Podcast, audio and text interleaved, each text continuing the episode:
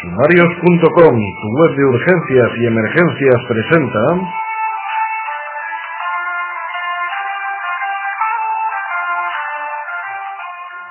Crónicas Sumarias 5, tabletas y tablets.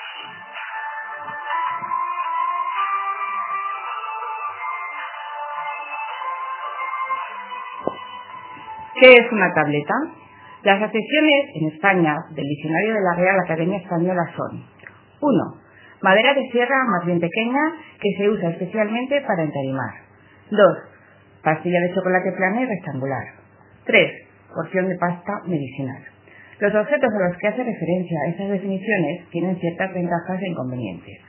Unos están buenos pero engordan. Otros curan dolencias pero tienen efectos secundarios, por ejemplo. El diccionario de la Real Academia Española incorporará en su edición del 2014 la sesión tableta, adaptación al castellano de la palabra inglesa tablet, para referirse a los nuevos soportes informáticos desarrollados hace, hace unos años por la compañía Apple Computers y que probablemente ya estarán obsoletos cuando la palabra se incorpore al diccionario.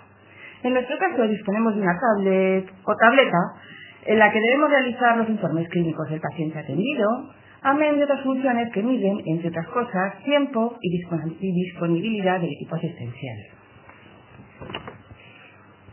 Sus ventajas.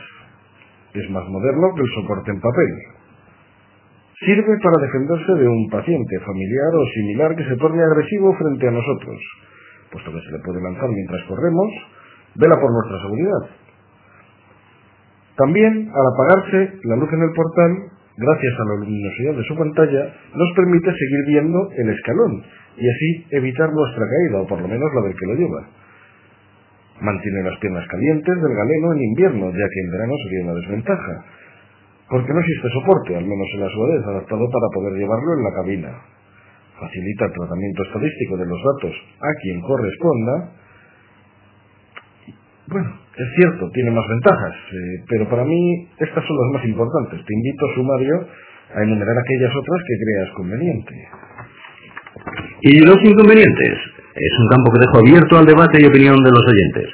Se me ocurre estudiarlo desde varios puntos de vista, desde el punto de vista de la comodidad del paciente o su entorno, desde el punto de vista de la facilitación del trabajo para el equipo asistencial, desde el punto de vista de los componentes técnicos del aparato como la batería, conexión con la impresora, que funcionan en un porcentaje de las veces, y desde el punto de vista del software.